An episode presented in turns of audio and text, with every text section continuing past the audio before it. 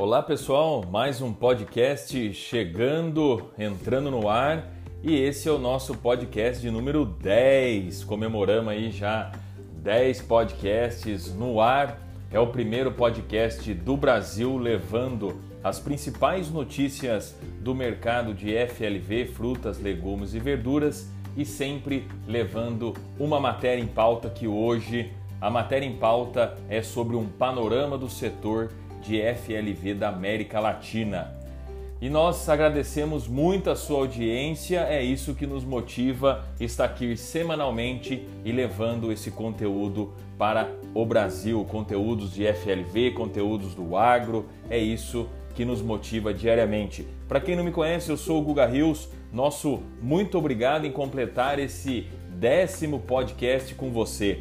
E não se esqueça de enviar né, de encaminhar para seus amigos esse conteúdo para que a gente possa é, ter mais pessoas ouvindo e ficando por dentro das notícias do mercado de FLV. Esse é o podcast do Agro em Frente, podcast de número 10. Nós estamos muito felizes de chegar neste marco. E vamos em frente, vamos de notícia, vamos levar aí as notícias da última semana de 14 de setembro até 19 de setembro, iniciando aqui com o monitoramento da comercialização de hortifruti granjeiro nas centrais de abastecimento pela Conab, Companhia Nacional de Abastecimento.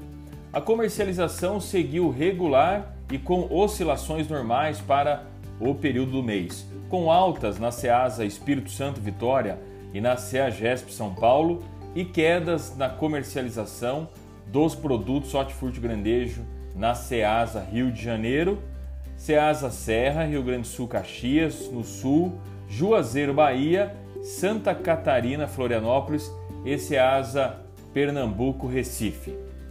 Dando giro aqui pelos principais abastecimento e pegando aqui o acompanhamento da comercialização no Ceasa. Ceasa São Paulo, um acréscimo aí de 3%, em hortaliças de geral 2%. Ceasa Rio de Janeiro teve queda de 8%. Ceasa Espírito Santo teve crescimento em 18%. Ceasa é, Pernambuco queda de 8%. Juazeiro Bahia queda de 1%. Serra Rio Grande do Sul é, queda de 6%. Ceasa Santa Catarina queda de 13%. Os destaques nas variações de preço é, Ceasa São Paulo, a maior alta aí tivemos no pepino e a maior queda tivemos aí na abobrinha. Ceasa Rio de Janeiro, a maior alta nós tivemos na cebola 11% e a maior queda tivemos no inhame 21%. Ceasa Espírito Santo, a maior alta nós tivemos no alface em 24% e a maior queda na couve-flor. Ceasa Pernambuco, a maior alta nós tivemos no pimentão e a maior queda nós tivemos no chuchu 55%. Juazeiro Bahia, a maior alta nós tivemos no tomate 17% e a maior queda na cebola 35%.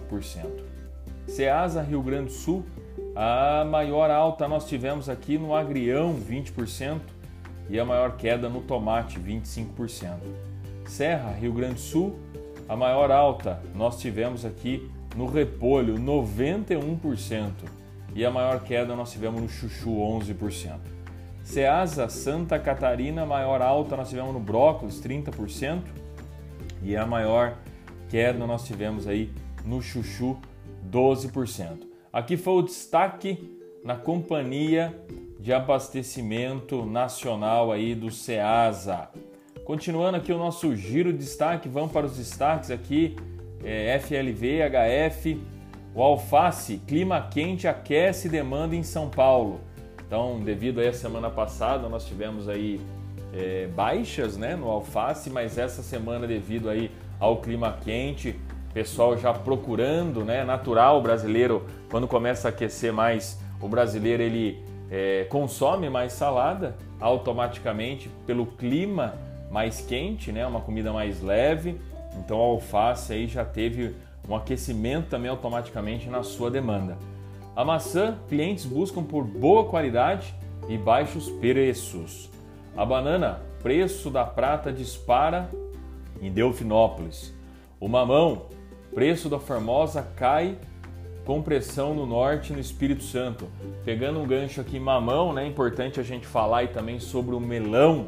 A Bolo, né, uma das maiores ou a maior produtora de melão do Nordeste, essa semana ela faz aí a primeira exportação dela para a China. Então uma conquista aí muito grande no segmento de fruta, melão da Bolo chegando aí é, para a China, primeira exportação, um marco aí bastante histórico para o nosso segmento aí também de fruta do Brasil. A batata, preço recuo com aumento de oferta e menor qualidade. A manga, com Palmer em queda, preço da Tome é superior. A melancia, oferta em Goiás excede disponibilidade de caminhões. Cebola, oferta aumenta e cotações se reduzem em todo o país. Melão, Pele de sapo se valoriza 36% na CEAGESP. Olha só o melão aí, eu acabei de falar e só reforçando, né? A primeira exportação para a China acontece, aconteceu essa semana. A empresa Bolo aí do Nordeste, uma das maiores ou a maior produtora de melão, tem esse, nós temos esse marco né, na agricultura, no segmento de fruta, chegando esse produto, chegando o melão até a China. A primeira exportação aconteceu esta semana, um marco muito importante para a gente aí na fruta, no, na agricultura brasileira, o FLV do Brasil abrindo ainda mais fronteiras. A cenoura, preço em Minas Gerais, se mantém firme. E o tomate, que é a expectativa da semana passada, nós falamos aqui em tomate que tinha aí uma questão de é, é, do produto se desvalorizar, né? E acontece essa semana, a expectativa se confirma no produto e se desvaloriza aí devido a todo o cenário que a gente já vinha falando em safra, em clima e oferta e demanda, o tomate essa semana é, confirma a desvalorização dele. Os citros, a laranja tardia ameniza escassez de pera em São Paulo. A uva Arra 15 atinge preço recorde no Vale. Então aí, isso são os destaques do FLV no Brasil e região sudeste também. E dando continuidade aqui, uma nota, né, um assunto bastante interessante do Ministério da Agricultura, Pecuária e Abastecimento sobre o Guia Alimentar para a Produção. Então houve aí é, é, onde eles vêm colocar em nota aqui que houve até um, um diz que me diz, que podemos dizer assim, né? E vem aqui o Ministério da Agricultura dizendo: Ministério da Agricultura, Pecuária e Abastecimento MAPA não encaminhou ao Ministério da Saúde sugestões para alteração no Guia Alimentar para a Produção Brasileira, edição de 2014. O assunto está sendo debatido internamente em câmeras setoriais do MAPA, Ministério Agricultura, Pecuária e Abastecimento, tendo como referência princípio científico. Os textos que circulam nas redes sociais são minutas e documentos internos que sugerem a revisão do guia alimentar, incorporado entre outros temas a participação de engenheiros de alimentos na atualização do documento. Destacamos que o debate está em estágio inicial e certamente todos os setores da sociedade ligados ao tema serão ouvidos. Então aí vem uma nota de esclarecimento que estava em evidência muito forte também essa semana, dizendo que o Ministério da Agricultura tinha encaminhado ao Ministério da Saúde né, uma alteração aí sobre o guia alimentar. Então, Ministério da Agricultura, o MAPA, vem aqui em nota esclarecer todo esse cenário que, sim, estão debatendo internamente, mas que não tem nada goela abaixo, podemos dizer assim. Mas eu creio que as próximas semanas e até questão de próxima edição, nós teremos aí algumas novidades, nós teremos algumas alterações, nós teremos algumas modificações. Então, vamos aguardar né, os próximos episódios, aí o próximo debate interno, como eles estão dizendo, com certeza isso vai vir é, para o cenário brasileiro muito rápido. Então vamos aguardar aí as próximas semanas sobre esse cenário, é, sobre o guia alimentar, que é bastante importante para o segmento também de FLV. Vamos aguardar aí os próximos episódios sobre isso aí, o que o Ministério da Agricultura e o Ministério da Saúde é, vão se pronunciar relacionado a isso aí. E o nosso Nossa matéria em pauta né, dessa edição aqui do podcast número 10 é um panorama do setor de FLV da América Latina.